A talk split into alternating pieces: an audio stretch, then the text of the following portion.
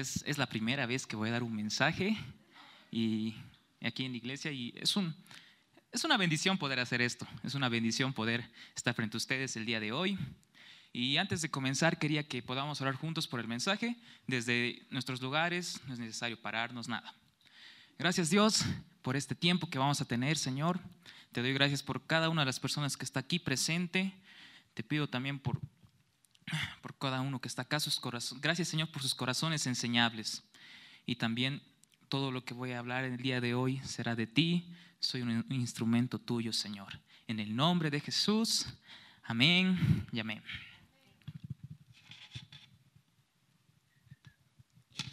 El día de hoy quería hablarles un poquito acerca de, un, de una historia que he escuchado hace, cuando tenía mis 18, 19 años y aquellos tiempos tal vez aún me sentía, no sé, un poco eh, inestable, un poco, no estaba seguro de lo que en realidad era mi identidad. Y, y esta historia me ayudó mucho, mucho para entender esto. Y por eso, eh, antes de empezar a leer, les animo que pueden estar sacando sus Biblias, por favor. Biblias, celulares, todo vale. Vamos a empezar con, con la historia. En 2 de Samuel, capítulo 4, versículo 4. Segundo de Samuel, capítulo 4, versículo 4.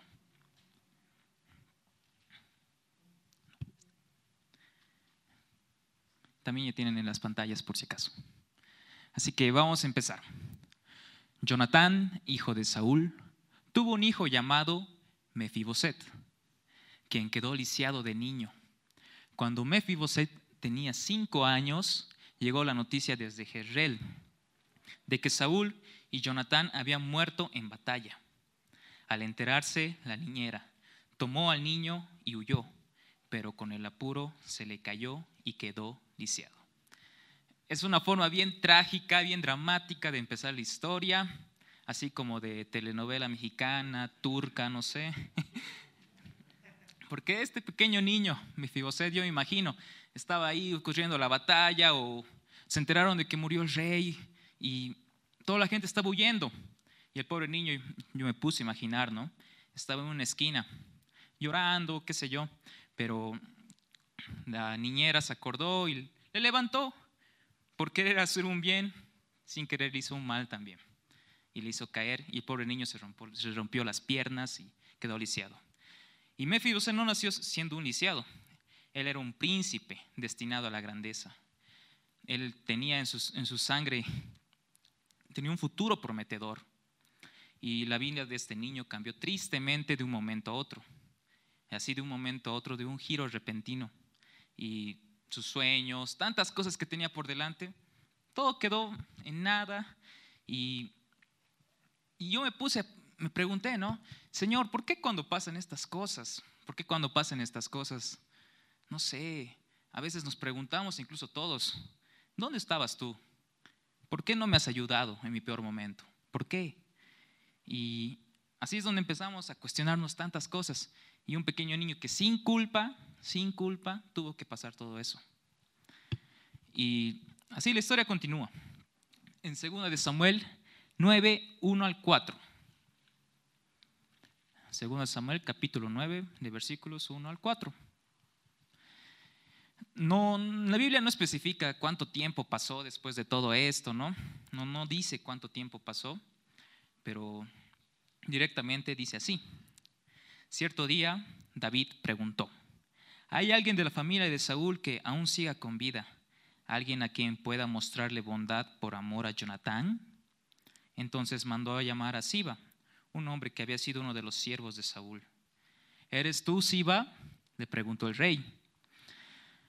Sí, Señor, lo soy, contestó. Y enseguida el rey le preguntó, ¿hay alguien de la familia de Saúl que todavía viva? Y de ser así, quisiera mostrarle la bondad de Dios. Y Siba le contestó, sí, uno de los hijos de Jonatán sigue con vida, está lisiado de ambos pies. ¿Dónde está? Preguntó el rey. En Lodebar, le contestó Siba, en la casa de Maquir, hijo de Amiel. No, no sabemos exactamente cuánto tiempo pasó. Tal vez aquí ya Mefiboset tenía 30 años, 25, 20, no sabemos. Y David se, se, recordó de aquella promesa que le hizo a su gran amigo Jonatán, que era el hijo de que era el papá de Mefiboset. Se acordó de esa promesa que era que se iban a cuidar incluso a través de su descendencia. Eran tan amigos que se hicieron ese pacto, ¿no? Y David se acordó de todo eso y por eso es que buscó a, un descendiente de, del rey Saúl y de Jonatán. Y lo más raro de todo esto es que pasó de vivir Mefiboset del palacio del rey a Lodebar. ¿Qué era Lodebar aquellos tiempos? Lodebar era el peor lugar. Lodebar significa no palabra, no comunicación, tierra sin pasto, tierra seca. Y aquellos tiempos, en este lugar era para gente que, estaba, que era rechazada por la sociedad. Era para deudores, personas que eran perseguidas. Y, o sea, era de lo peor. ¿Cómo un hijo del rey puede terminar aquí, no? Mefiboset era lisiado, ¿no? Pero él no era mudo. Yo me puse a pensar eso. Era lisiado, pero no mudo. Él podía haber rogado, podía haber implorado, no, no me lleven a ese lugar, no, no quiero estar ahí, no, no quiero, no quiero pertenecer a lo de bar. Yo no soy de ahí, ese no es mi lugar. Pero yo creo que también no se sentía digno de vivir ahí, en un lugar como en el palacio donde él estaba. Tantos factores pudo haber pasado, pero se terminó en lo de bar donde no hay absolutamente nada. Y continuamos con la historia en 2 de Samuel 9 del 5 al 7. Capítulo 9 del 5 al 7. Entonces David mandó a buscarlo y lo, sacó de la casa de Maquir. Su nombre era Mefiboset. Era hijo de Jonatán y nieto de Saúl. Cuando se presentó a David se postró hasta el suelo con profundo respeto. Y David dijo, saludos Mefiboset. Y Mefiboset respondió, yo soy su siervo. No tengas miedo, le dijo el rey David. Mi intención es mostrarte mi bondad por lo que le prometí a tu padre, Jonatán. Te daré todas las propiedades que te pertenecían a tu abuelo Saúl y comerás aquí conmigo en la mesa del rey. Para este, para este entonces ya David ya era un rey, ya era un rey conforme al corazón de Dios. Y lo demostró todo esto al ser tan bondadoso con Mefiboset.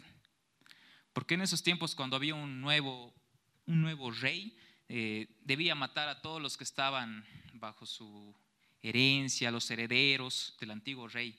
Así que Mefiboset, no sé, yo pienso que debió pensar en este momento, ya fue, mi momento ha llegado, me están buscando, me van a matar. Se han enterado que estoy aquí oculto. Se han enterado que estoy en este cuartito, ocultado. Ya no queda más. Estaba esperando su final, ¿no? Y él no, tenía esperanza, solo esperaba lo peor, pero otra vez, otra vez su vida dio otro giro radical. Es invitado a la mesa del rey y cae en la mesa del rey, ¿no? Eso igual estaba un poco analizando, cae en la mesa del rey. Así a mí me gusta comer, ¿no? me he puesto a pensar, debe haber un pique macho, un buen pique, ¿qué más debe haber? No sé, todo tipo de carne, al abrazo, un chicharrón, de ¿no? Todo eso. Tal vez algunas de las chicas pueden decir, no sé, eh, velas, flores, frutas, sushi, no sé, pero hay tantas cosas que pueden estar en la mesa del rey y pero al fin y al cabo, lo mejor de la mesa no es lo que hay en la mesa. Eso no es lo mejor. Sino lo más importante es que está ahí el rey a tu lado. Que él está sentado contigo. Y Mefiboset que estaba en la calle, en lo de bar, como mendigo, de un día al otro volvió a ser llamado a esa mesa, a la mesa del rey. Y, es, así como también las bendiciones, no, lo más importante de seguir a Cristo quizás no son las bendiciones que podemos recibir a causa de eso, sino que es la simple presencia, la simple presencia que tenemos de Dios. Y eso es el beneficio, más que el beneficio, eso es la bendición más grande que puede haber. Y en 2 de Samuel 9:8, porfa. Esto sí es lo más, lo que a mí me ha, me hecho, me impactó más todavía. Mefiboset se inclinó respetuosamente y exclamó: ¿Quién es su siervo para que le muestre tal bondad a un perro muerto como yo? un perro muerto como yo. Y wow, yo dije, tan baja era su autoestima de este chango. No sé, un perro muerto. Y es demasiado bajo, digo. Y eh, seguramente este, este chango, Mefiboset, lisiado, estaba lleno de complejos en su vida. ¿Qué cosas le habrán dicho? No podía ir a ningún lugar por sí solo, tenía que estar siempre llevándole a alguien. No tenía esperanza de que su vida iba a mejorar en algún momento. Consideraba toparse, no, no, no consideraba volver a toparse ningún día con el rey otra vez. Yo pienso que a veces estamos en esa posición, que pueden pasar muchas cosas en tu vida, pueden decirte tantas cosas que al final te quedas con, ese, con esa identidad de que ni siquiera es tu culpa, pero terminas aceptándolo. Y eso es lo peor que puedes decir que eres como un perro muerto. O sea, ¿qué tan bajo puedes estar para pensar eso, no? Y yo, yo hoy te animo, ¿no? Porque Dios te dice, ¿qué haces viviendo en lo de bar? ¿no? ¿Qué haces viviendo en la escasez? Dios quiere sacarte de la situación complicada en la que estás no vayas a lo de bar. Si te va mal en el trabajo, no vayas a lo de bar. Si te va mal en la universidad, no vayas a lo de bar. Si tu hogar está pasando momentos complicados, no vayas a lo de bar. No vayas a la escasez. No vayas donde hay soledad. Porque el peor, el peor error que podemos cometer en esos momentos tan complicados es refugiarnos en la soledad. Y yo siempre digo eso, que cuando no tenemos una identidad concreta en Cristo, cuando no tenemos una identidad definida, es tan fácil, es tan fácil caer en la soledad, es tan fácil caer en un lugar donde no hay nadie quien, donde tú crees que nadie te va a dar la mano. ¿Por qué? Porque soy un, no sé, yo no soy nadie. Pero no es así, no es así. En esta historia, David refleja a Jesucristo porque nos cambia de linaje. Eh, y aparte era un rey conforme al corazón de Dios. Y cambia ese linaje original, del pecado original que nosotros tenemos, es intercambiado y nos hace justos a través de Jesucristo. Cuando tú entiendes tu identidad como hijo de Dios, marcas un antes y un después en tu vida. Ese momento es un antes y un después en tu vida dejas atrás lo pasado y continúas. Pero lo importante es definir tu identidad. Y, a partir de ese momento también dejas de decir que eres un perro muerto, que no puedes, que quizás no, no tienes esperanzas, que no tienes propósitos en esta vida, ¿no? Y empiezas a declarar, tengo un lugar en la mesa, tengo valor para el rey. ¿Qué tal si lo decimos juntos? Tengo un lugar en la mesa, tengo valor para el rey. Y cambia nuestra forma de hablar cuando tenemos la seguridad de quiénes somos. Dejamos de decir no puedo, dejamos de decir eh, no sé, no soy nadie, ¿para qué no merezco esto? Y empezamos a decir soy hijo de Dios, soy hijo del rey.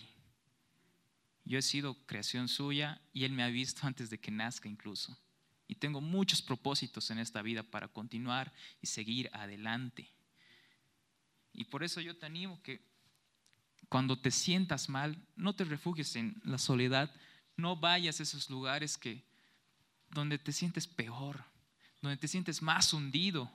Y ahí es donde tienes que levantar el nombre de Cristo, donde tienes que decir, yo soy hijo de Dios y yo estoy en la mesa.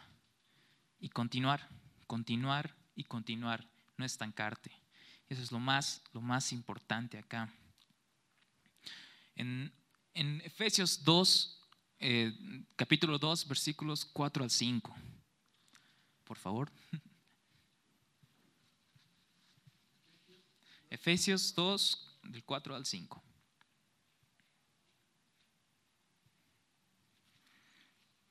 Ya tenemos en las pantallas. Pero Dios es tan rico en misericordia y nos amó tanto que a pesar de que estábamos muertos por causa de nuestros pecados, nos dio vida cuando levantó a Cristo de los muertos. Es solo por la gracia de Dios que ustedes han sido salvados. ¿Cuánto poder hay en este mensaje? ¿Cuánto poder hay en este mensaje que, nos, que dice que Cristo nos dio vida? Que Él nos dio vida. Así que tenemos que cambiar totalmente ese pensamiento de que no puedo. Si Dios nos ha dado vida, es por algo.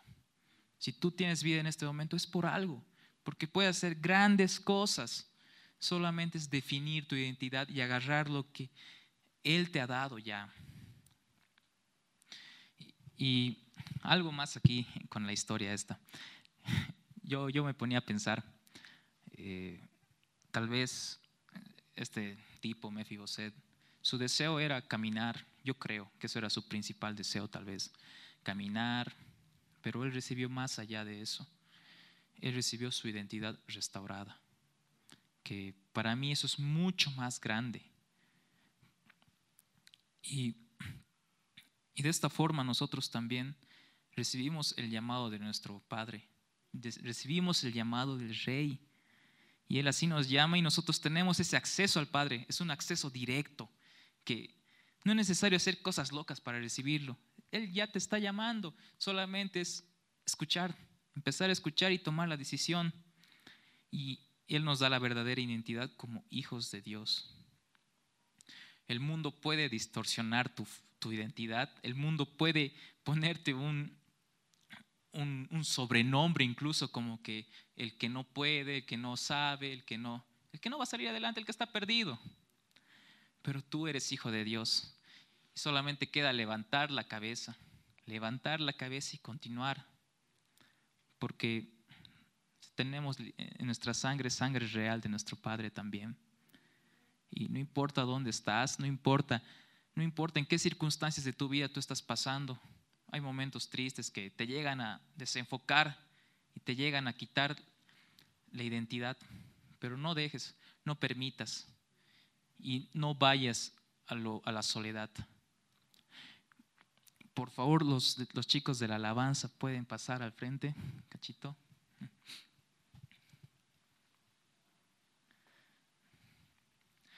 Al escuchar este tipo de mensajes, tipo de historias que tiene la Biblia para nosotros, es, necesario analizarlas, es necesario tener un corazón dispuesto. Dispuesto porque, dispuesto porque Dios ya nos ha dado todo esto. A veces por las circunstancias de la vida no queremos escuchar.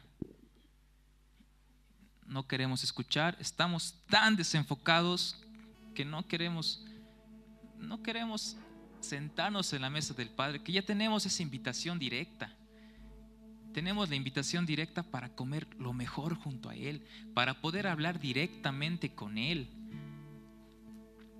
Te animo que te pongas de pie en este momento. Vamos a empezar a hablar con el Padre, porque podemos hacerlo directamente, porque podemos hacerlo sin, sin necesidad de que haya interferencias incluso. Y eso es una gran bendición. Hablamos juntos a nuestro Señor. Señor, gracias Dios. Gracias porque tenemos libertad para cantarte, tenemos libertad para hablarte a ti. Somos libres para decirte cuánto te amamos. Somos libres para decirte que te podemos seguir a ti, Señor. Nadie nos está interfiriendo aquí. Escuchamos tu llamado, Dios. Escuchamos tu llamado, que tú nos dices, ven, siéntate en mi mesa, te devuelvo todo no importa lo que has hecho antes, tú eres mi hijo, eres digno, tú eres digno de recibir todas las bendiciones de la mesa del rey. No importa tu pasado, no importa lo que hiciste antes. tú eres su hijo y eso es lo que te define.